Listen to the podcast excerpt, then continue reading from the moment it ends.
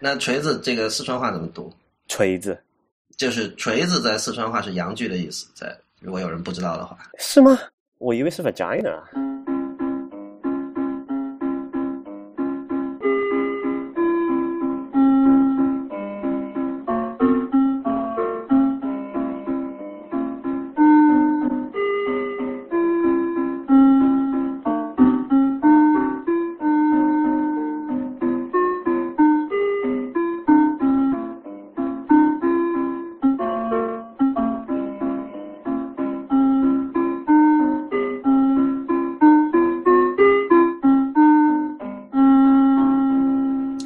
欢迎收听 IT 公论，我是李如一。Real 今天呃回到国内了哦，对啊，这终于在一个时区了，不用这个 熬夜录节目。对，所以这是 Real 第一次在中国大陆和我一起录这个 IT 公论哈。对，呃，怎么样？昨晚有没有看锤子的发布会？没赶上啊！之前昨晚在外面吃饭，然后想用那个手机看，然后怎么就死活打不开那个优酷那个页面？那没办法，就只能回来看那个他的网站介绍了。然后不过听说你看了哈，你看感觉怎么样？不，我我我们在我们在谈感觉怎么样之前，我先问你一件事，因为你是四川人，然后大家都说的那个锤子的那个笑话，那那所以那是真的是吧？呃，对对，啊，那锤子这个四川话怎么读锤子，？OK，呃，就是是一个骂人的啦，但是就是锤子在四川话是阳具的意思，在如果有人不知道的话，呃，确实挺多人不知道的是吗？我我不确定是哪一个部位，但是 anyway 是一啊，不是阳具啊，我以为是 vagina。啊是 vagina 是 OK 是是阴道。呃，但我不确定，我不确定，所以所以，但是 anyway 不非此即彼，对，但是阴道的话不合理吧？因为锤子嘛，至少是一个长条形的东西。哼，问的好，我我回去研究一下。昨天那个知乎上有个问题，说什么五二零嘛，五二零我爱你嘛，就说他说我想跟这个女神在一起度过一晚，有什么好的办法？然后有一个人就回答说，呃，你可以带她到酒店里，请她欣赏你的锤子发布会。然后有人就不明白这是什么意思，所以不知道的人还挺多的，我发现。呃，不不过昨天日子挺好的，昨天我刚好朋友结婚，然后去了一家民政局，真是人山人海。嗯，OK，对我我看了那个发布会了，然后我我觉得首先今天我们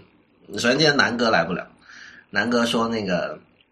他不能他不能吐槽的太猛烈，不然会被视为这个恶意抹黑竞争对手，可能要承担法律风险。没事，我我们可以随便说。对，但我是觉得，其实我不知道说什么，因为就是我我相信你也有这样的原则，就是你产品你没有真正摸到，没有玩过，至少一两个星期之前，其实是没有资格评价的。对，特别是我觉得像特别像锤子手机这种事情，它你怎么讲？它它的啊、这么说不知道合不合适啊，但是就说它不是一个划时代的创新性的产品，对吧？它是一个这为什么不合适呢？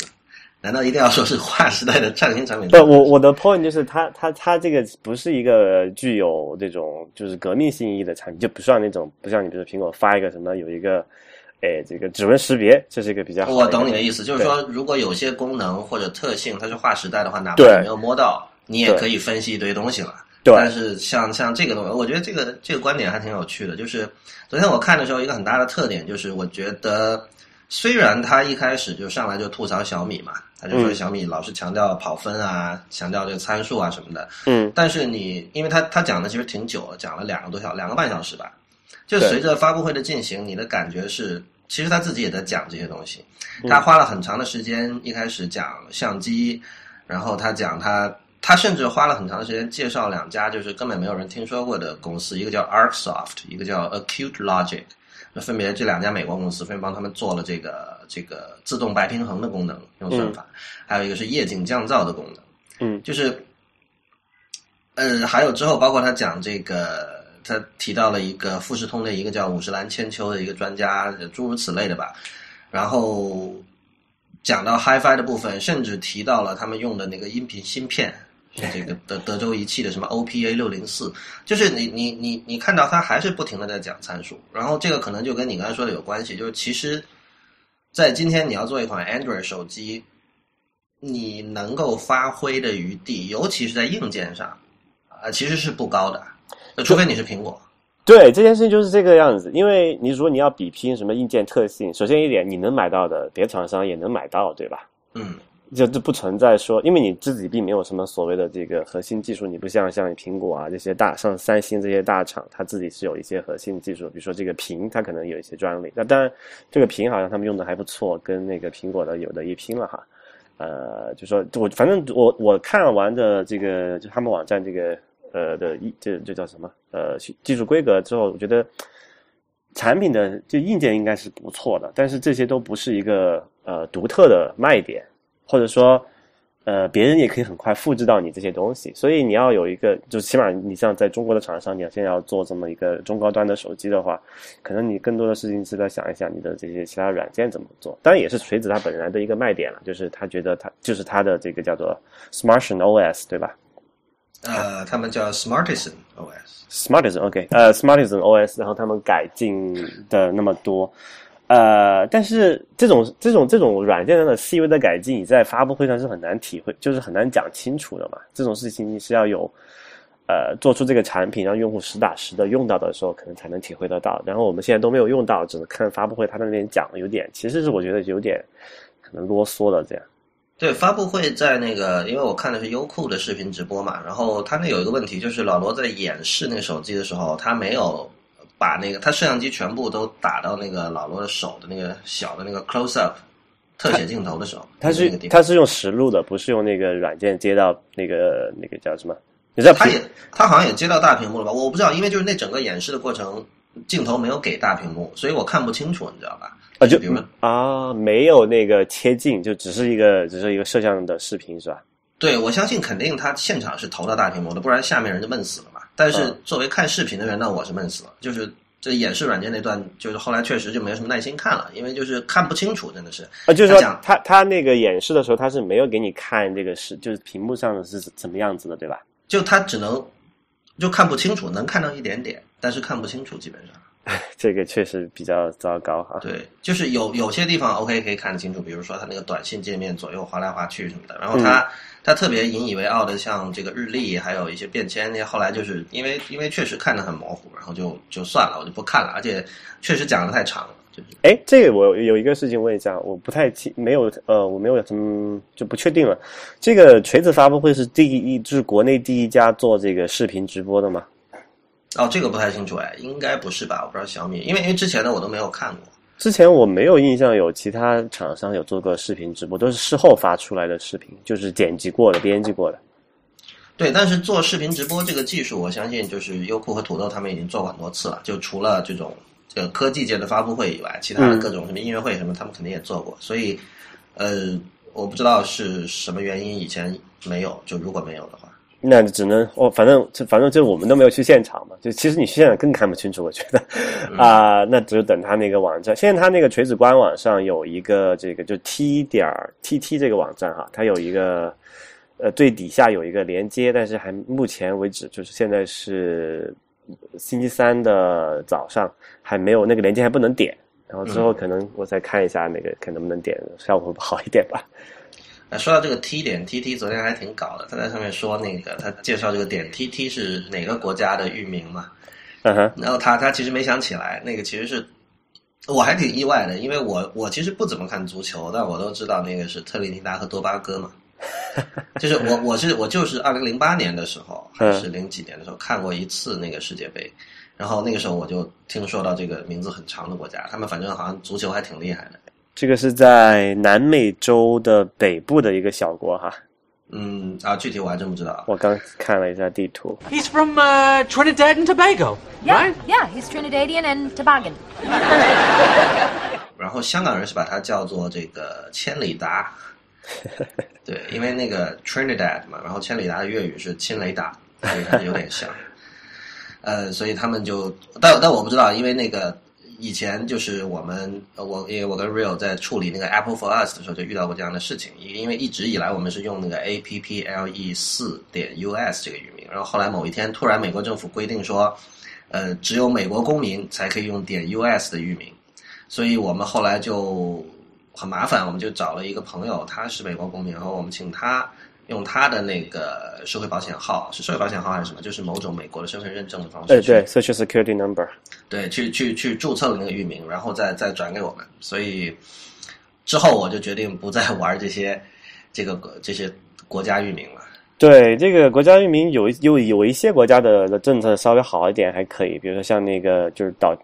呃点 co 那个，嗯，还有像 .me 这种，它已经是把这个叫做就国际化了嘛，就还好。但是有一些像那种，你之前有一个 Lawrence 的 .lee 的这个域名，对对对，那是列支敦士登。对，就然后就会有各种各样很很多限制，比如说那个那那个欧欧洲的大部分的国家的域名就是需要那个就是欧欧欧盟公民嘛，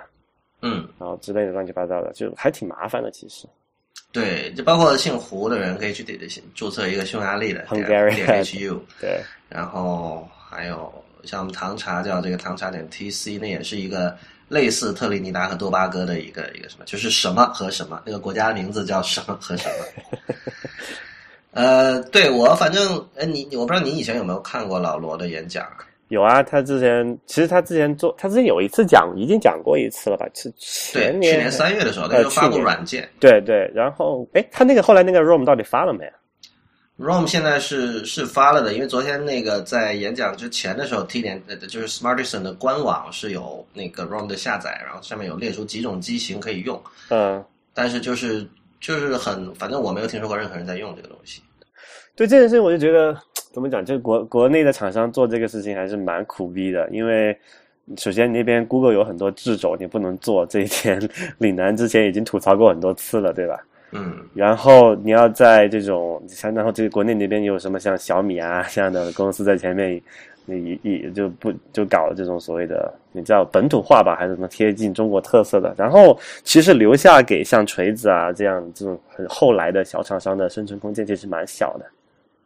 嗯，对。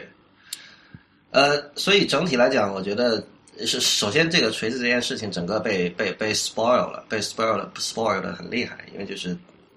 在之前已经一个星期前已经有呃很重复的很多问题在知乎上出现，说如何评价五月二十号的发布会，你知道发布会没开呢，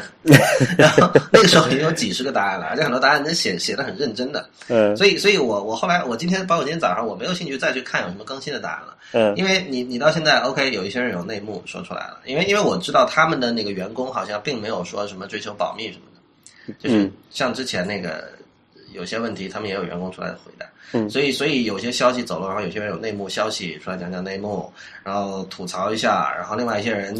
就唱反调，就 contrarian，就说这个中国还是有人愿意高调做事，那就是很好的，这个大家不要打击是吧？反正就是这几种论调吧。我自己我自己，其实我看那场发布会的时候，我是挺不愉快的，因为就第一个是拖的实在太长，嗯然后本身亮点不多，然后我我因为我有很多人说他演讲好，我也不觉得有什么好，而且我也不明白他为什么觉得自己可以去说别人是个土包子。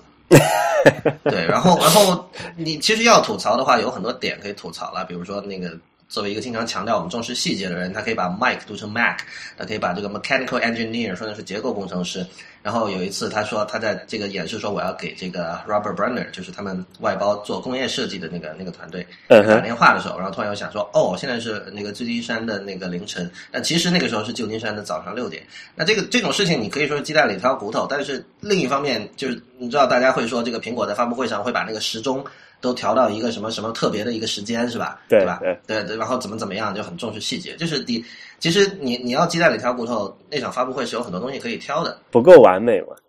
对，就是对，但是但是我觉得去这样去说也意义不大。呃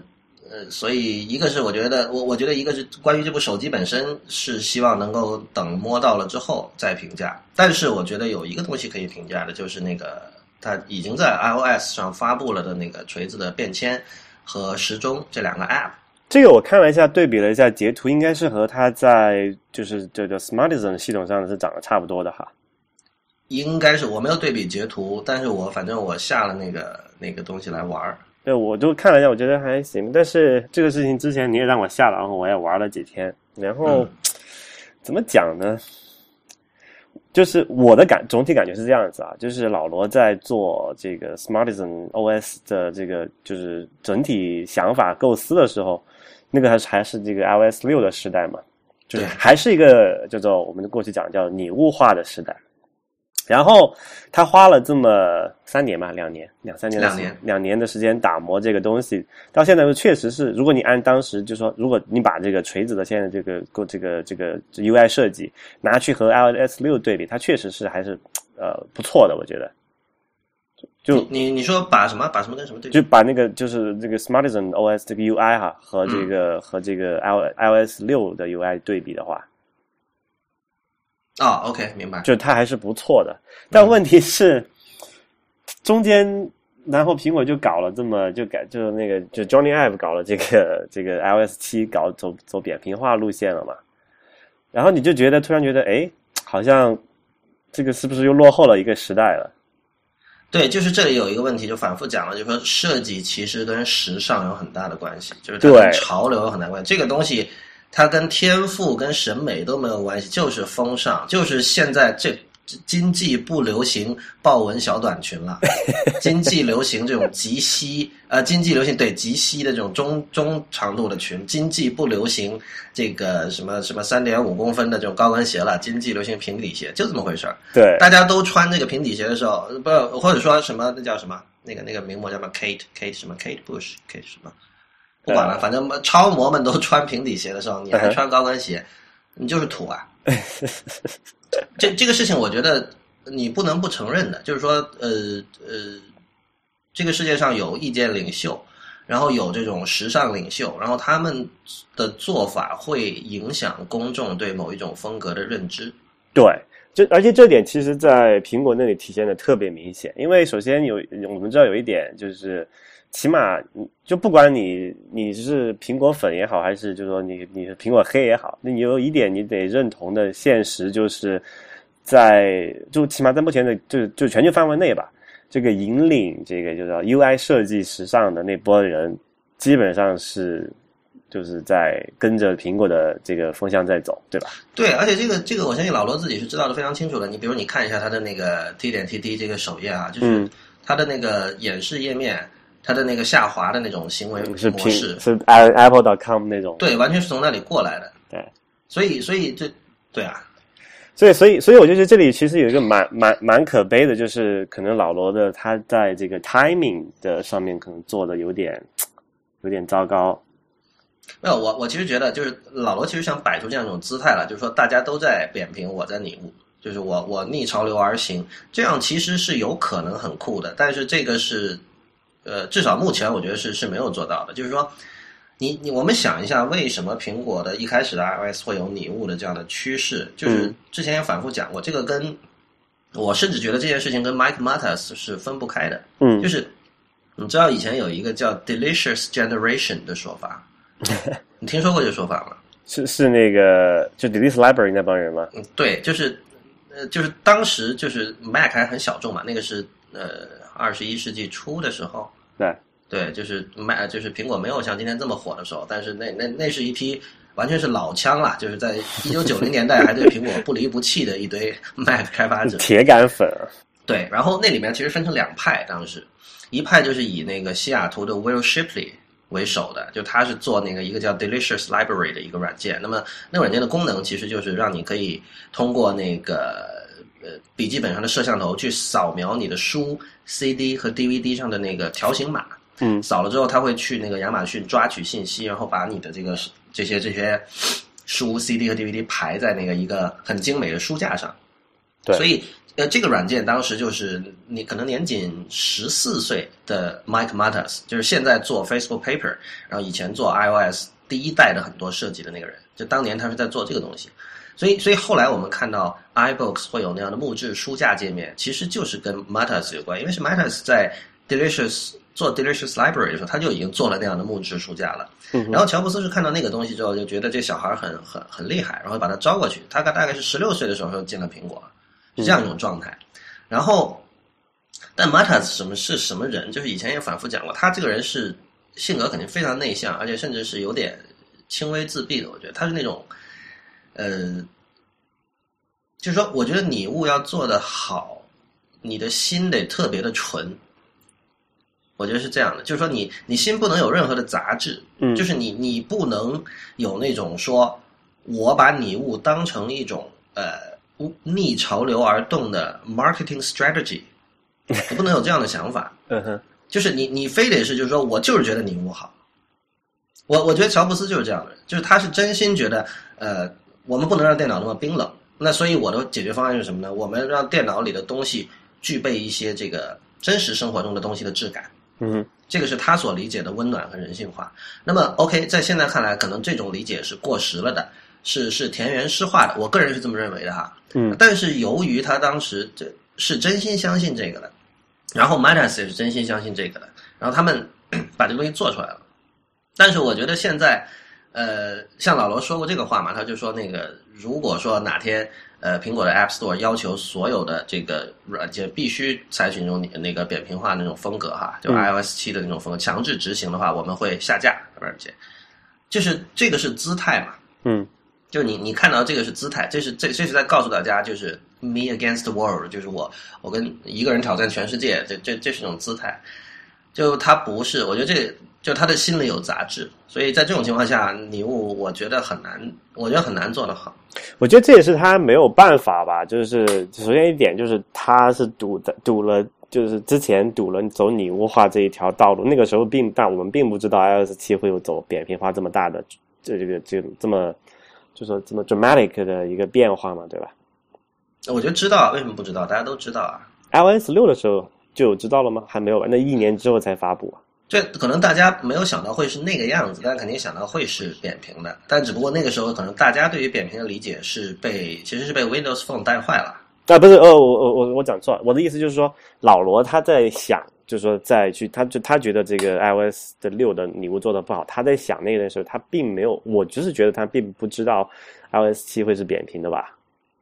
啊，这我不知道，我我不知道他是怎么想的。我这我这当然这是我们的猜测，我我但我就我是我是这么觉得的，然后就给我的感觉是这样子，就是他做了这个呃这个这个选择走这个礼物化这条道路之后，然后等于就是跟那个苹果的那个设计方向就分道扬镳了嘛。嗯，当当然我我还有一个猜测啊，我嗯不知道是不是，就是有可能他为的是从这从商业上说啊，就他如果他是为了打二三线市场的话，嗯他觉得拟物这种风格更容易为二三线市场的消费者所接受。就还是呃呃，这个就就像是之前讲的一件事情嘛，就是像比如说北美或者欧洲这种智能机饱和市场已经饱和比较饱和的情况下，它是一种设计术，大家都已经叫做我们之前讲过很多次叫做 digital native 嘛。嗯。然后呃，如果你要做这个中国的新增的市场，这就是这种呃还没有玩过智能手机的人，你可能还是需要这么一个传统的一个过渡的过程，对吧？这是一个，但另外，你你说的是指这个这个交互上容易理解，对吧？嗯比如说按钮长得像按钮，对。但是我说的是一个审美上的事情，就是说你把一个东西做的很有真实物体的质感，嗯这这件事情比较容易理解。就我可以理解说，哦，这个高光的效果，这个阴影好真啊，好像真的东西啊，这个质感好漂亮啊，是吧？嗯这种东西容易理，但是扁平化的美学有一些东西不是那么容易理解的。那么这个其实是，就是我因为我我想到一个例子，以前我听过一个做媒体做杂志的一个一个一个老板，嗯然后他他在电话，因为他他旗下有很多本杂志嘛，然后他在电话里跟那个他的同事打电话的时候，他就说到，就是说某本杂志和我们的那个旗舰杂志是不一样的。嗯比如说我那个某本杂志，我们现在是主打二三线市场，说你就要搞得热闹，要搞得颜色缤纷多彩，因为他说二三线城市人的审美是没有达到那种层次的。对，我觉得这就你说的这个我说完，就这可能有人觉得不舒服哈，但是就是说，你如果是做生意的话，你是会考虑这种问题的。就是你你，因为他的那本旗舰杂志，可能现在就是，比如说他们可能已经走这种黑白灰的冰冷路线了，就是已经这这种东西现在在一线城市会比较受落，但是在二三线城市，大家觉得啊这什么玩意儿啊？相反，你你搞一些就是呃。呃，怎么说啊？呃，小清新、小甜美，或者是按照他说法比较热闹的这样的一种风格，会让大家比较容易接受。我不知道是老罗有没有类似的这种想法。呃，确有可能是我想多了。那但我我们都不知道他真实想法怎么样，但是确实现就是我们从一个这个旁观者角度去看，确实有这么一个问题，就是呃，拟物化是很容易做，就呃不是很就相对容易做到精美感嘛。而且容易出彩，这其实是个 marketing 的问题，对就是拿出去跟别人看，人家说哇这个好炫，对，这让我想起那个 iOS 七刚发布的时候，其实很多人是没有办法接受那么唐突的一个，一怎么怎么唐，这不叫唐突吧，就是那么，就我怎么讲，就是但那个那个我觉得是另一回事，那个就是说因为因为大家那是习惯问题，不不，这不不光是习惯，就是你你哪怕是一个他之前没有习惯用 iOS 的人，你突然让他去接受这个 iOS 的设计，就是你拿一个全新的 iOS 七的设计给他，他还是需要一定的时间去去理理去领会的那些那些所谓那些 metaphor 嘛。嗯就是说，呃，愈加简洁的东西是更加难以去做做好的，你可以这么讲。就是嗯可能拟物化是一个更加容比较容易，因为有这个有这个真实世界的比喻在这里嘛，你更加容易去传达你所要要传达的这个意思。但如果你是一个纯粹的扁平的一个纯粹的二维的，你靠这个颜色和形状。呃，来来去就是这么有非常有限的维度，因为你没有没有什么阴影了，没有什么材质了，对吧？你靠这种非常有限的这个这个表达的方法去去传达你的这种设计意图的话，其实是对设计师的要求是更更加提高了。我觉得，对，可能这也是为什么在 iOS 七里他们要增加这个就是 Z axis，就除了 X 轴、Y 轴，还有有有深深度嘛？对对对，depth。呃，然后我觉得另外从刚才讲的一个受众的角度来讲，呃，确实是需要有一定的这个叫做审美的，你才能够去体会到这个所谓的简约的这个设计、简洁的设计的好处的。而眼下的这个现实，我觉得确实是很多，呃，很多情况不不不，甚至不只是二三线了，就中国，就包括一些一线城市的，就是说所谓的这个非白领阶层，很多人其实也是体会不到这个所谓简洁的好处吧？我觉得是这样子。嗯，你所以我你对那个 iOS 上的锤子时钟和便签有什么话要说吗？就是我就这样啊，就是说它的是完全是一个不同的道路嘛。但是我觉得呃，可能特别是像我们这种习惯了这种 iOS 七这种设计风格，因为我我个人是一个比较喜爱这种简洁化的东西的一个人哈。然后这样就会导致一个问题，我觉得它那个对我来说其实反而不是很直观了。比如说那天你让我装完之后，这个时钟有一个很简单的问题，它有一个这个闹钟的功能嘛，对吧？对，我花了可能很长时间才琢磨出来，它那个闹闹钟上面两个那个那个那那那两坨叫什么，我不知道。对，那个那个，我觉得是已经很有名的问题，很多人都说过了，就是他是拿一个就是实体的秒表作为 metaphor，对，然后来来弄。那那我觉得这些问题都很明显了。第一就是说，大部分人其实没有用过实体的秒表。我我 八零年，我作为八零年出生已经够老的了，我都没有用过那样的老表秒表。对 啊然后然后那个就是它那个秒表是是那样从上往下摁的，然后你在这个屏幕上你是直接点上去，这个摁的操作方向也不一样，对吧？就其实是不直观的。但我觉得我们也看到另一方面，它的那个那个那个叫 stopwatch 是 stopwatch。呃，timer，啊，timer timer 那个设计是大家普遍还是评价比较高的，就是它有一个东西往下一拉，对然后就可以拉到是比如说四十五分钟，然后倒计时这样。那个反正比那个呃呃 iOS 的那个就用那个叫什么是 Action Sheet，呃，是用那个叫等一下，就是它下面有一个滚来滚去的东西，你去调，嗯那确实要方便很多。叫那个滚轮吧，就是说 scroll，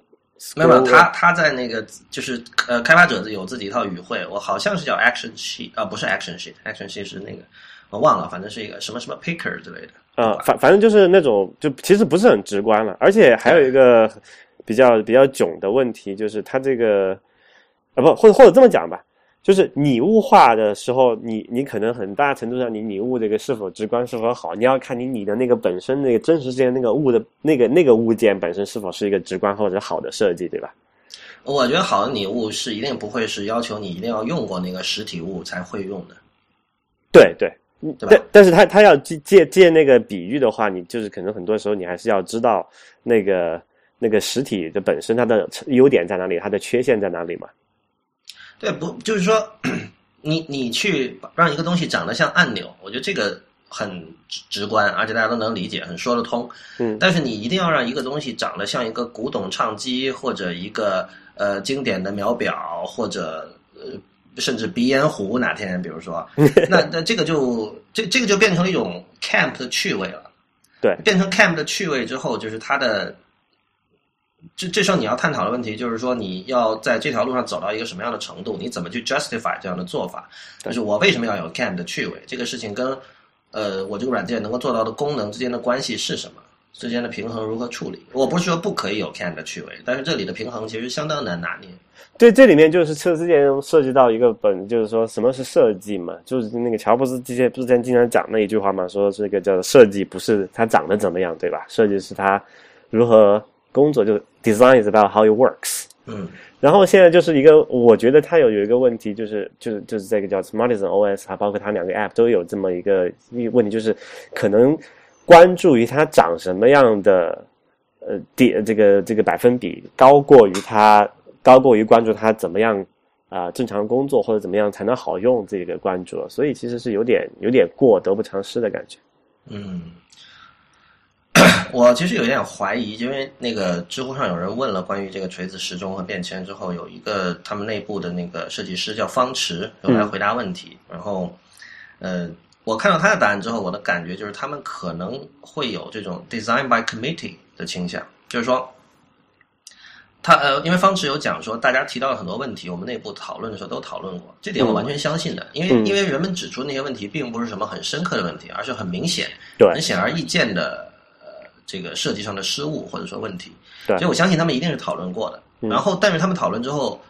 呃，方方池自己的说法就是，我们讨论之后，呃，做了，这就是我们现在所选择做的 trade off。然后我们最终达成了现在这个样子，而且他。呃，因为有很多人说丑嘛，我其实不觉得丑，我觉得谈不肯定谈不上丑。方池也说，你要说丑，我是我们是绝对不承认的。那反正我是觉得，就是我感觉他们，后来我跟朋友聊起这件事情的时候，我觉得是不是老罗对自己的设计品味其实是不够自信的，所以他其实把这个权利下放给了手下的很多人，然后手下很多人就是采用这种开大会的方式，然后做了做的妥协过多了。嗯我有这样一种感觉，就是昨天后来我还跟朋友开玩笑，我觉得这有点像一帮网一帮很聪明的网友做的东西，就像你知道之前有有一些网友拍了电影，或者说反正一起干个什么事儿，因为因为在网上大家比如说聊的比较好的一帮人，或者你你就可以理解为比如说一帮所谓的大 V，或者说网上的大牛大神，然后聚在一起，我们做个什么东西。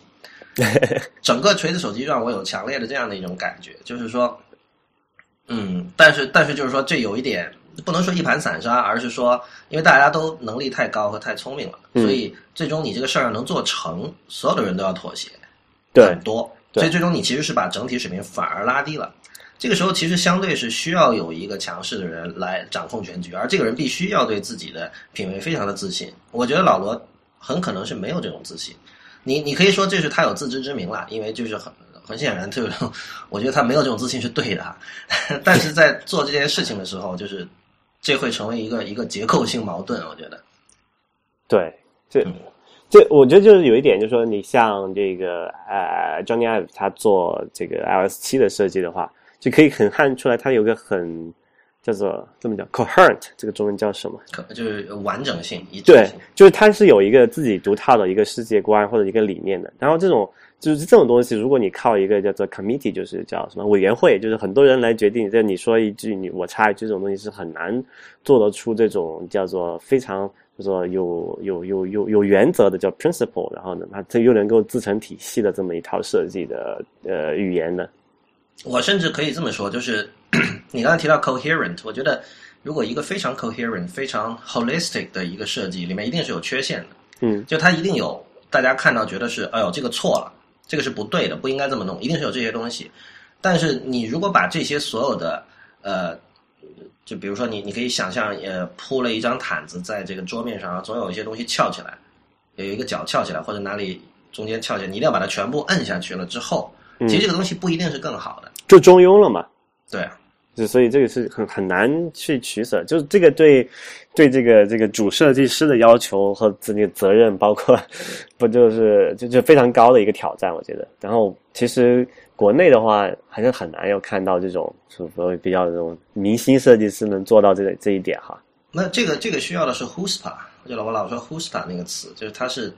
是就是犹太教里讲，它有有一个那个弑父，就是杀自己父亲的一个故事。这但呼斯帕现在在日常的这个英语语境里的意思，就是说你有那种有胆识嘛，嗯你有你有胆识去做别人不敢做的事情，你有胆识去做你明知会被骂的事情，就是这样。对，就还是有一个自信的问自信的问题在里面。对对，而且这个我觉得跟性格有关。这确实除了自信以外，有的人很自信，但是他会愿意走那种四平八稳、平衡的路子。他希望我做的一切事情都是有理可循的，是可以解释的，对吧？对因为在在他看来，这个是人生就应该是这样过的，但是在有一些人看来，这人生是有另外的过法。呃，行啊，我觉得关于锤子手机，其实我们已经讲了太多了，因为之前说了没有摸过的东西 是不应该去讲太多的。那哎哎，它是有什么时候上市可以拿到真机吗？就是、呃，他说七月初发货，那其实那现在已经应该有这个所谓的就是就样机可以玩了吧？对，样机就你找他们公司里的人呗，回去他们公司看看。嗯，那个什么听众里面如果有相关的，可以赞助我们玩一下，然后可以再仔细的评价一下。不过、呃、硬件还还不错，其实嗯，它那个是像那个 iPhone 4S 的设计嘛，对，我其实个人挺喜欢那个 4S 的那个感觉的，比比比五和五 S 的那个外那个那个形体，我我是更加倾向于 4S 的那个外观的。嗯，好啊。那个说到设计，有一个新闻，就是我自己最近在那个一个新的这个媒体站叫 QDaily.com，就是好奇心日报开了一个专栏，叫设计词典。然后昨天刚刚有第一篇上，就是当时我们商量的就是说，因为大家现在经常讨论设计嘛，但是其实关于设计的语汇在中文界是非常缺乏的。而你没有语汇，其实是没有办法讨论的嘛，对吧？对比如说很简单，如果两个人对于什么是用户体验都达不成一致的话，那么你们去谈用户体验，那是会很很吃力的。鸡同鸭讲啊，对对对，就是这这，尤其是这，我觉得这个最常见的语境就是在一个互联网公司或软件公司里，产品经理和设计师和呃程序员要沟通的时候，就是有很多东西是是是没有大家没有统一的认知的。另外就是说，呃，所有一句俗话嘛，叫“人人都是设计师”，这个话其实是真的。比如说你在公司里你要做这个呃这个季度的这个财务报告，你要做一个幻灯片用 PowerPoint 做，那其实你那个时候就是设计师，你得决定这个那表格用什么样的颜色啊，你你要要注意那个文字和图片要对齐啊，诸如此类的事情，其实这个就是设计师做的事情，对吧？嗯另外一方面就是由于这个各种 App，就是 App 经济和这个移动设备的普及。呃，所有的人平时都在每天每时每刻的进行设计审美，可以这么说，因为他在下各种新的 app，然后就说，哎，这个做的挺好看的，哎，这个功能有点问题，哎，这个交互怎么怎么样？所以这个时候你们是在做设计批评了。那么，所以我们想通过一个呃词典的方式，就是不是那种特别正儿八经的词典，但是我我会每每期写一个词条，比如说第一期的词条我写的是 affordance，就这个是设计里经常用的一个概念，叫可这这这这个没有固定的中文译法，而且那个维基百科给出的译法非常的糟糕。这有有兴趣大家可以去看我那篇专栏。反正以后这个专栏会是每周一期吧，然后对，就是也欢迎大家提出意见，就是每期会解释一个呃设计领域的这个基础性的概念，或者说这个大家的一些认知，诸如此类，都很短，每篇都不长。承担特质，哇，想死的翻译。对啊，对啊，对啊，对啊！我其实，在专栏里有吐槽这个了，就是 OK，您现在收听的节目是 IT 公论，今天是 Real 和我一起主持。呃，Real 现在人在中国大陆，所以这是他第一次在中国大陆跟我们一起做节目哈。呃，我们刚才谈过了这个昨天晚上的这个锤子手机的发布会。呃，最近还有什么好玩的事儿？Real？YouTube 买了那个 Twitch，就没有买吧？就是说要买。呃，就是说，呃，对，确实，据说是已经谈好了嘛，就还没有最后签完，就是走完那个程序嘛。最近发生了几起收购，我其实都不知道那个被收购方是什么。当然这，这也很正常啊，因为小公司很多。但是呃 Twitch 不算小公司是了 sorry sorry，我知道 Twitch 不是小公司，但是确实在这个新闻之前我不知道它是什么，所以你先跟我和听众朋友介绍一下。OK 啊、怎么讲？就是 Twitch 是一个什么东西呢？它是一个可以让玩游戏的人上传自己玩游戏的过程，然后让别的人看他玩游戏。嗯，呃，这这个真的是，那、你可以说我老了，但是我我其实我跟呃小朋友其实是有很多共同的爱好的，这这这点我承认。但是这个东西确实我之前是完全不知道的。呃，这准确说，我听人说过一件事情，我不知道你知不知道，有一个国内有一个叫什么小色的人，他是他玩，在我知道他讲解那个对战游戏，我还我我我经常看他星际嘛，对我因为我是星际玩家嘛。哦，那你买过小色的兔肉没有？哦，什么玩意儿？啊，你不知道小色兔肉啊？不知道那。好奇怪的，因为我当时听人讲，就是说这个人是一开始是讲解星际，然后就是很大家很很很喜欢他嘛，很喜欢听他讲解，然后他粉丝又特别多，对然后哎，这人好像还在四川的，对他他没事儿就是他妈妈会在家里做兔肉。就那种风干的，就这这个跟他讲解星际完全没关系的。但是有一天不知道怎么突发奇想，就说：“哎，我不是我现在这么多粉丝是吧？嗯，大家就是一边打星际的时候一边吃兔肉，挺好的，因为那是那种 就没有汤汤水水的那种，有点像牛肉呃干那样的产品。哎，他是哪里人啊？那应该是我们家那附近，因为我们那个是我是我们家那边特产来的。我你可以搜一下，我不知道是成都还是哪里。OK，对，但反正就是他就开始卖，然后卖的非常的好。就后来他开了淘宝店，然后就是完全就是一门生意了。这个这个小色兔肉，而且就是说我听跟我转述这件事情的朋友说，他说大家的这个点，这个兴趣点就在于能够吃着小兔妈妈做出来的兔肉，听小兔讲啊小色，sorry，听 听小色讲解星际是一件幸福的事情。嗯哼，我我觉得这个非常好玩儿，就其实这时候那个兔肉，我觉得它达到六七十分就可以了，不用太好吃。但但这个如果你喜欢川菜的话，这个还挺美食的，就实话讲。哦，是吗 对？OK，下次给你带一点试试。嗯，好呀。呃，所以所以 Real 你是有你是 Twitch 的用家是吧？哦我我其实我我看的不是 Twitch，但我知道它是干嘛的。我其实因为我不是一个，就 Twitch 其实是那种比较资深的，我就是比较资深，就是常玩的玩家才会看的嘛。啊、就我是偶尔看，其实我就图方便嘛，YouTube 上看就好了。啊、这里面就有一个问题，就是 Twitch 它的好处就在于它可以实时。实时的，就是实时，就是等于说，相当于就是最早的时候，以大家喜欢那个什么，在家里搞一个摄像头，二十四小时直播自己的生活，就是那个意思是吧？呃，不是实时是这个意思，就是你知道有一些对战游戏它是基时的嘛，嗯那么你有两种看法，就是就是呃做个类比吧，你看这个体育赛事一样，对吧？体育赛事你可以看直播，你可以看重播，对吧嗯？YouTube 上都是重播的。啊你要如果你要看直播的话，你要看那个它那个就是它它发生那一刻，然后你要看的，但但有这个传输延迟，那个另说哈，就是说嗯就是在在网络传输给就是限制情况下，你能做到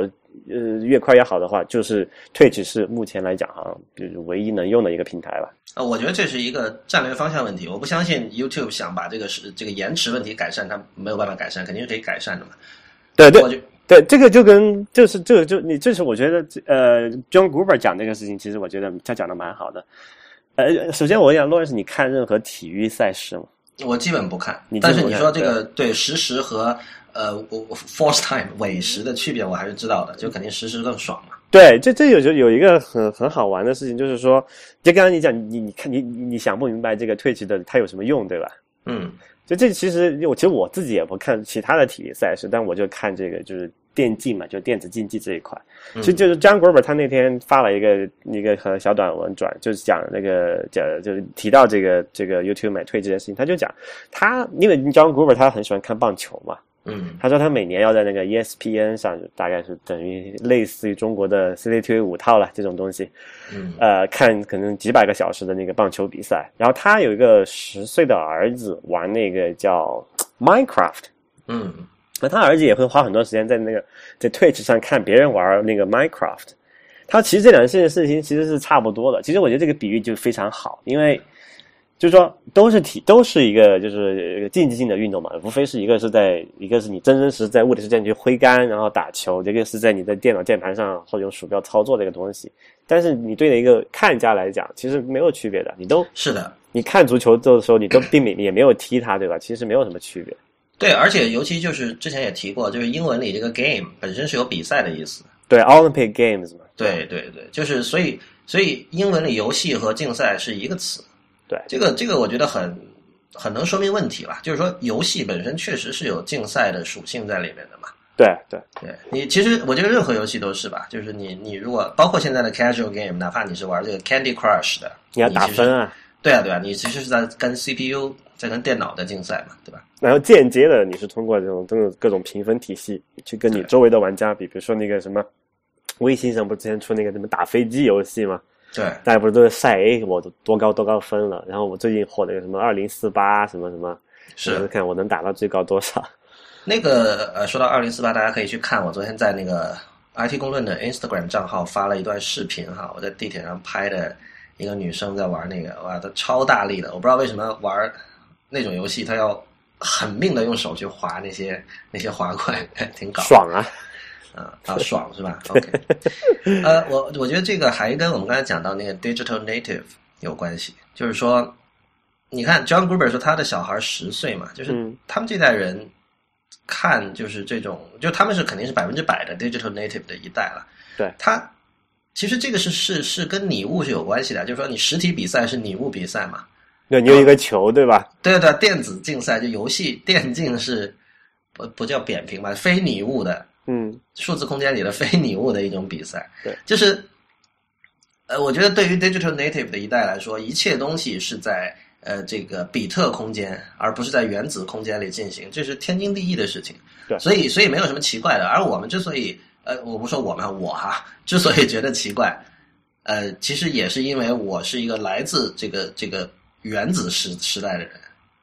就就是比如说我我是我买过很多唱片，买过很多 CD，嗯甚至小时候我们家里还买过 LD Laser Disc，然后我玩过我玩过 MD 什么这种乱七八糟的。如果比我更年长一点的人可能玩过黑胶，那又又更不一样了，是吧？嗯，所以所以我们因为这个是我们很年轻的时候做的事情，所以那个时候其实对我们的影响应该还是比较深入的。你现在看到任何呃数字世界的事情，你都难免你要去跟那个世界比。对对，但是但是就是纯粹 digital native 的一代，他不会这样比，因为他没有什么东西可比的，对吧？对。所以我是一个属于跨在这个什么，就是说，呃，这个数字世界和非数字世界交交替的时代的一个人吧。就是因为我长大的时候，就是我是经历过什么磁带机啊那些那些这种，可能大家都是现在没见过的东西了。嗯，呃我们差不多了。对对，但是我我我个人来讲，我其实是非常呃比较厌烦的，就是我不喜欢有实体的东西。我我的个人的人生哲学就是，如果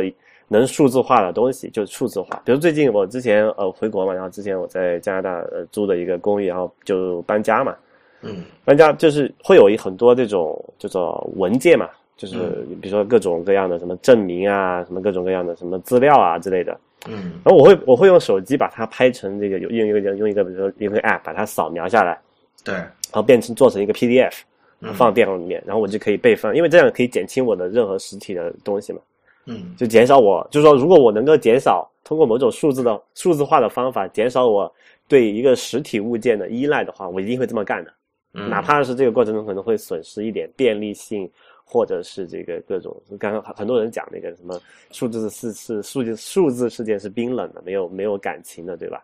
哎，便利性其实是提高了的呀。呃你可以，你不是 searchable 吗？不一定，因为有时候你的那个数字文件其实不是很方便的，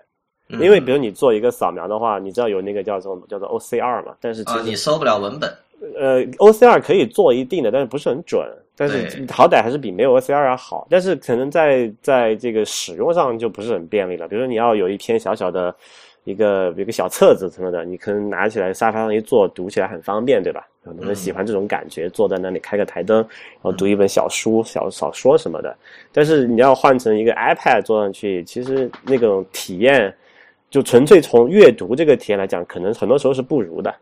是，所以哎，我我我们我们还是说回刚才的问题啊。所以你，我记得你上次说你不玩游戏的，我其实你是玩星际的。对，我不玩其他游戏，然后 OK，你只玩星际。我只玩这一款，然后其实玩玩的也不多了，特别是最近比较忙之后哈，就可能已经有差不多一年时间没玩了。但是，呃，我自己不玩哈，我是看看别人玩，还是还是蛮经常的，就是可能隔三差五会看一下他们的解，就就是解说嘛，这跟、嗯跟很多人那个球迷是一样的，很多球迷他不一定自己愿意踢球的，对吧？哎，或许这就是我不看这些东西原因，因为我也觉得看体育比赛没什么意思。很无聊的，你自己又不踢，你你得看什么劲？那我自己踢，我倒是愿意，就是说，如果有有机会的话学一学。但是就是，当然，我觉得如果你是踢球的人，可能你就会看球，这个很自然。嗯，但是如果是一个不踢球的人看球，我我自己我我是不会做这样的事情。但实际上就是这样子的。你其实你看现在大大多数人，比如说，呃，你就你比如随便做个调查，你现在看球的球迷里面有多少？我我估计超过一半现在已经不踢球了吧。同样，那个、比如说你看那个，就是你说 Goober 吧，他像他像打棒球的人吗？没有，美国就是他们很多跟小孩玩那种什么 catch ball 嘛，还有 dodge ball 嘛，呃，那是那个跟实体的，那个是就是那个就是什么，就是跟呃，叫跟真正的棒球不一样。对，差很。远的。对，不，我知道，但是就是说，就就是他，棒球是他生活中一部分，经常会摸棒球，经常会摸球棒，对吧？嗯，就是就是，我觉得这个还是这还是有一些 physical 的东西在里边的。嗯哼嗯哼，但但是其实是他们还是我觉得他们是不怎么玩的，包括你像加拿大人很多爱看这个什么加拿大那个叫叫 Hockey ice hockey Ice hockey 对冰球嘛，呃不是嗯是叫冰球嘛？Anyway，就是但其实冰上曲棍球，冰上冰上曲棍球，对，但其实你真的去玩的人是绝是很少一部分，因为那个东西对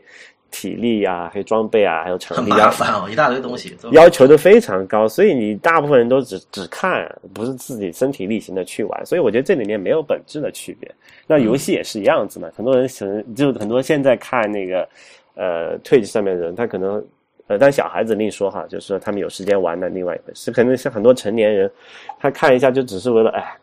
我自己，因为你玩，你知道玩电竞那种游戏其实是非常紧张的一件事情嘛，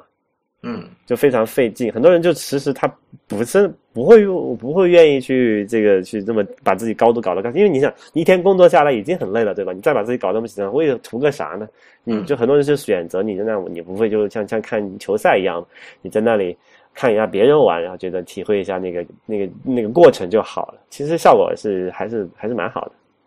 我那个我其实大概一一两个月前，我在那个 The Magazine 上看到一篇关于 Minecraft 的文章，就是。然后看那个文章，我知道，就是我那那时候那篇文章里也有提到这种，就是在网上看别人玩游戏这种事情哈。嗯他也是那个作者也是讲他的小孩的故事，小孩很就非常着迷看那个 Minecraft。嗯然后，但他是在 YouTube 上看的。他就说那个那个人就是其实是一个刚刚跟我们跟我们说的小色差不多的人，就是他是在美国的，他在 YouTube 上有个频道专门讲 Minecraft，然后总观看次数对总观看次数是已经有四亿多了吧，就是这样的一个人。嗯哼，所以就是说 YouTube 本身是有这一块业务的，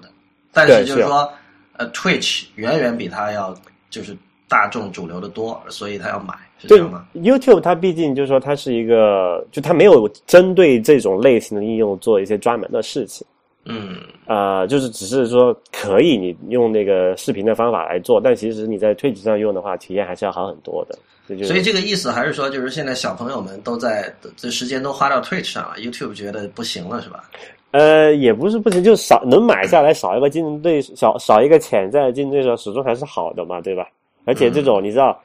这种互联网行业哈，就是说最最怕的不是老人离开，最怕的是新人不来。嗯，是，因为你没有新鲜的血液的话，你这个就没有就所谓的这个叫做叫做不能自持续了嘛，对吧？嗯。所以，所以你要就是你包括 Facebook，它也要各种买一些那些什么中那个新年轻人用的什么 WhatsApp，不不是不是 WhatsApp，那叫什么来着？就聊月后积分那个叫什么？呃，Snapchat，对 Snapchat，他他有他也会去做这种事情，所以我觉得这个也就没什么特别呃奇怪的地方，就是就不买反而是就就他他他就是说他为什么现在才买，可能才是一个比较奇怪的，可能可能应该早一两年就把它买下来了。OK，呃，Twitch 点 TV，我觉得我们因为那天我们很惊喜的发现，我们有这个高三的呃这个听众，然后有我们就后来我我们说了这这件事情之后，有还有初二的听众在新浪微博上给我们反馈啊。对于你们我们刚才说的话，显然我估计是太陈旧了，绝对是一堆大叔在 在意淫我们的世界哈。那个，但是但是如果我们也有就是比如三十岁以上的听众的话，就是可以去看一下 t w i t c h 点 t v 这个展，还是还是挺有趣的。嗯，呃，然后其实这两天还有一些不咸不淡的新闻，稍微过一下吧。Real，像微软出了这个十二寸的平板，就是号称目前最大的平板，叫 Surface Pro Three。他那个我我不确定它算平板吗？那我我看到这种新闻，其实我觉得这就是一句话新闻，就是说完这句话，我不知道该说什么了。呃，这个事情还没有有有个值得说的点，就是它这个是这叫 Surface Pro 三代嘛，三代它做了一个叫做 Retina 的屏幕，然后是、我算了一下是幺二八零乘以七二零的 Retina，就是物理呃逻辑是这么多，然后物理的就是就乘以二嘛，翻倍，嗯，就是二一六二五六零乘幺四四零，对二五零对，那没错，就是那个分辨率哈。嗯，呃，十二寸的话，就你看就还不错的一个一个一个，也然后厚度还挺好，然后重量好像比之前的还轻一点。嗯啊、那之前有大家都在想说，这个苹果你这个 MacBook Air 什么时候出个 Retina 版本啊？因为那个现在已经无法忍受了，对吧？你如果你用过手机或者是 Retina 的 iPad 之后，你再去看那个，呃，但我不觉得啊，我我现在还是看一个非 Retina 的十五寸的 MacBook Pro，我就就是没觉得不能忍受。十五寸你的那个是分辨率是多少？是幺六八吗？还是我好像就？是二五六零乘幺四四，啊，不是不是不是，你我是高幺幺四四零乘九百吧。OK 啊、就十五寸的这个那还凑合吧，但是不是你要真的看文字看久了，特别像我们这种码农啊，嗯 呃，还是那个就是 Retina 还是好很多的，那回不去了，真的是回不去了。所以你你觉得就是说这个让人会想象说这个因因为这个微软可以有这个十二寸的面板了，所以这个不 Air 这个这个事情的意义在于，这它是它证明了这个事情是可行的，就塞在那么薄的一个一个机型里面，然后这个，因为你知道那个差不多如果十二寸这个分辨率的话，呃，Air 那个应该也是可以做到的。然后这个续航时间，因为现在它刚昨天刚发布嘛，哈，我们还没有看到说这个测评真的真实的续航时间怎么样。但是假设它续航时间能够还不错的话，那么那个就是 MacBook Air 做走那个 Retina 的说技术上的障碍就基本上已经可以排除了。对，不过现在那个苹果对 Air 的续航能力的追求好像非常疯狂了，就好像说最新的 Air 已经比 iPad 的续航力还要强。十三个呃十二个小时嘛，十三寸的那个 MacBook Air 可以达到十二个小时的续航时间嘛。对，但呃 i iPad 是九个小时好像，九到十，一般说十吧。呃，但其实是到一般是到不到十的，我觉得。OK，对，但同样我觉得电脑到不了十二吧，就它一般标称的都会多一点。他们之前测了一下，就是说你如果做普通的这种文字功能，上上网发个邮件什么的，还真的可以的，十四、能做到十四。嗯，就还是非常恐怖的一件事情。这个事情就，呃，就有一个量变到质变的过程嘛。就是如果你能达到那么长的续航时间，那么插电源这件事情就可能要变成过去时了。就跟手机一样，你不会说你手机时间我只能续航一天，所以我可以把这个插到电源用，对吧？对，因为一般人可能工作时间就八到十二个小时，这可以满足大部分人的嘛。对，而且你不是一直在用嘛，你可能会合上，然后移动一下，中间可能会吃个饭什么的，你要间间停呃停止很久。其实这是对对一般的实际使用来讲，你可以一天都不用不用怎么充了，不用充电了，其实，然后就晚上睡觉的时候充一下就好了。这其实还是一个就是还是一个对使用体验上的一个比较大的变化吧，我觉得。嗯，那么啊，你说，那么这个这个 Surface Pro 它那么它做到了这一点，那可能我们就说那 Air 是不是今年就有望了？嗯，对，这是一件事情。然后还有一件事情是那个 Walter Isaacson，就是写乔布斯的官方传记的那个人，然后他这还挺搞的，是是 Dan Lyons，就是以前那个模仿乔布斯写日记的那个人，就是 Fake Steve Jobs。Jobs，他他这个人跳槽频率简直是基本上一年换两个地方还是什么。然后他他这次我不知道他现在我我已经忘了他现在在哪个公司，但他这次是在 Billboard 点 com 发了一篇文章，他说这个就是还是说苹果收购 Beats Electronics 这个事情。然后、Isaacson 的说法是就是。他说法其实跟我上次说法是一样的，就是他是为了这个去负责这个苹果跟这种内容方去谈判，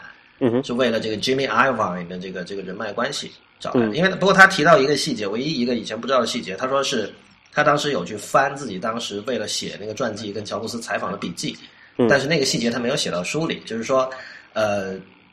因为最初的时候，苹果的 iTunes Store 能够和五大唱片公司把这个这个这个东西谈下来，把版权谈下来，Jimmy Iovine 就有贡献的是。然后后来在零二还是零三，就是 iTunes Store 刚出现的时候，Iovine 曾经推荐，曾经就是劝那个乔布斯收购 Universal，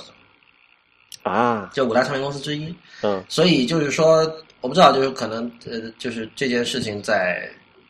就苹果这么高层那些人可能知道，然后是就是现在就是 Tim Cook 觉得 OK，我们把这个人拉过来，然后那那我那不如直接收一家那个发这个唱片公司好了，对，那谁知道，说不定 Jimmy Iovine 过来之后会会发生这样的事情。然后就把那 Universal 啊，那这就爽了，再再也不用去跟那个什么音响巨头较劲了，嗯，对啊，所以这是另外一个事情，这是好事。对，呃，其他各种乱七八糟新闻也挺多的吧？说 Facebook 呃做了一个叫 Ask，因为 Facebook 以前只有 Like 这个按钮嘛，只有赞，现在有个叫 Ask，Ask 就是让你专门点了这个按钮去问别人说你现在有没有男女朋友，问这个 relationship status 对。呃，然后还有那个比特币，好像现在真的大家已经不关注了。现在反反正我知道它已经跌到四百多美元了吧。然后那个最近又说那个 Mount Gox，就是位于东京的那个，以前一直是一度是最大的比特币交易市场，破产了吗？不是说破产，说现在那个法院给他发传票，说这个他跟以前那个丝绸之路，就那个是洗钱还是什么，就是毒品毒品贩毒的那个对那个犯罪集团有关系，说现在要调查他。嗯，呃，对啊，然后呃，中国政府这个禁止这个政府的这个电脑用 Windows 八八，这个我我我没有任何内幕消息，我也不知道可说什么，反正有这么个事儿。这个，哎，反正我觉得，嗯，这样可能对国产的软件厂商其实也是个好消息吧，能够、呃至少那个叫什么，叫什么 WPS，你还记得这个东西吗？记得啊，金山的嘛，呃对，能能够替掉替代 Office，我觉得这或多或少的也是一个好事吧，就起码有人买单了呀。嗯，之前国内国内的软件厂商基本上都被盗版搞死了嘛，那嗯。这个有这么一个政府采购，那冤大头给钱，那也不错了。那当然之后里面有些什么多少什么细节就，咱们就不外人就不知道了。嗯，对这个事儿其实值得讲一下，就是那个纽约的大都会博物馆，他把自己的那个四十万张照片，就是他们那个，因为就是他们馆藏的各种艺术品，嗯包括雕塑、绘画，乱七八糟什么都有，就把它放到网上了，而且都是非常精度非常高的。然后你可以随便下载，而且你只要是非商业使用，而且是有或者是比如学术使用，嗯是可以免费的用的，随便用的。嗯，所以这个是相当赞的一件事情啊！就我们知道以前有那个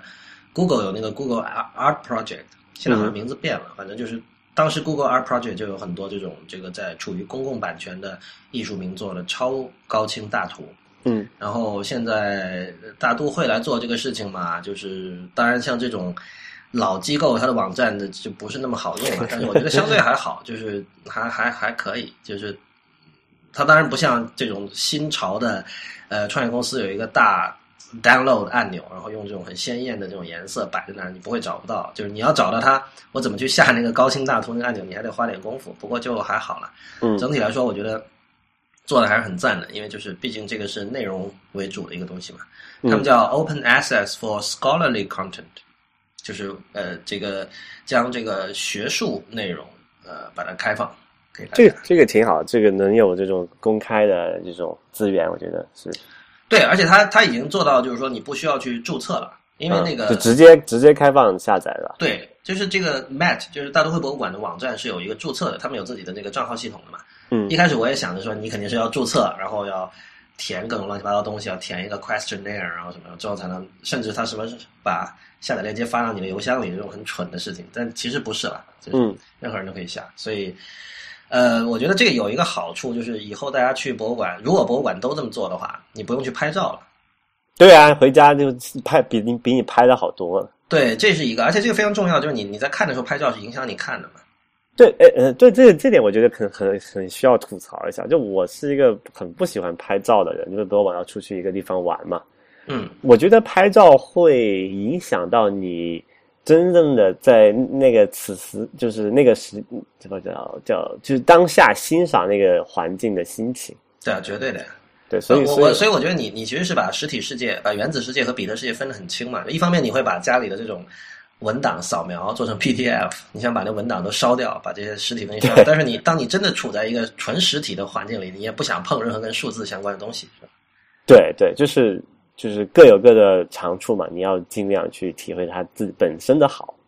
以前那个苏珊桑塔格，他有一本很有名的书嘛，叫《On Photography》论摄影，然后他在里边就讽刺过那个，他是讽刺德国人、日本人，就是这种工作狂的这种民族。就他就是说，这些人他们出去旅游，如果不拍点照片，他们会会 guilty，嗯他们会觉得我没有工作，你知道吧？我觉得纯玩不行，我一定要让自己的这个旅游变得更像是我在我做了点什么。还能带回点什么东西对吧。对对对，所以拍照其实是为他们承担了这样的一种一种功能，就是说我我并不是只在玩哦，我有拍东西的哦。你看我很认真的构图啊，我很认真的这个研究光线啊，你看完我们拍这种很牛逼的照片。就是其实我在博物馆里看这些东西，最好的办法是让你和你和作品之间的这个距离尽量的近，然后你们中间的这个阻隔和那种那种那种障迷障尽量的少。那这个相机显然是一个非常大的迷障哈，所以呃，大都会博物馆这个做法还是非常赞的。对，啊、那个 Twitter 上有一个朋友发了一个挺有意思的事情啊，就是说，只要 Google 搜索有那个自动补全的功能嘛，嗯，对吧？对就是比如你输一个，你说我们 IT 公论，它会补全一下大家会常搜的一些词汇，就就是其他人经常搜到的一些关键字组合。对。然后这里面 发我们发现，好像大家搜 IT 公论的最常搜的其实是 IT 公论空格曹然小姐。IT 公论空格曹然没有小姐，OK，对，曹然。嗯 OK，对，很这个这个这个，我回头我们我也可以把这个发到那个 Instagram 上。就是 你们想干嘛？我就想知道，就就你们搜 搜这种东西，你们的目的何在啊？就是你你你你呃，我们之前节目有说曹然的那个新浪微博账号啦，请请一集一集的把我们之前节目全都听一遍哈，自己找，我不告诉你是哪集。大家还是喜欢曹小姐的声线嘛？嗯，好吧，反正这个大家可以可以来来来来 confess 一下，究竟这个你搜这些东西是意欲何为啊？然后 下一期我们叫这个曹然来吐槽一下，不错。好吧？那那个今天这期节目就到这里结束。我们今天谈了这个锤子手机，也就是正式的名称叫 Smartisan T One 这部手机的发布会啊，准确的说，然后讲了这个 YouTube 收购呃 Twitch 点 TV 这个让让大家可以在网上看其他的玩家玩游戏的这样的一个服务啊，还有一些零碎的近期的新闻。那么谢谢大家的收听，也欢迎大家在社交网络上关注我们。我们在新浪微博叫 IT 公论，公平的公，论点的论，在 Twitter、微信公众账号以及 Instagram 都是叫 IT 公论的全拼。我们下期再见。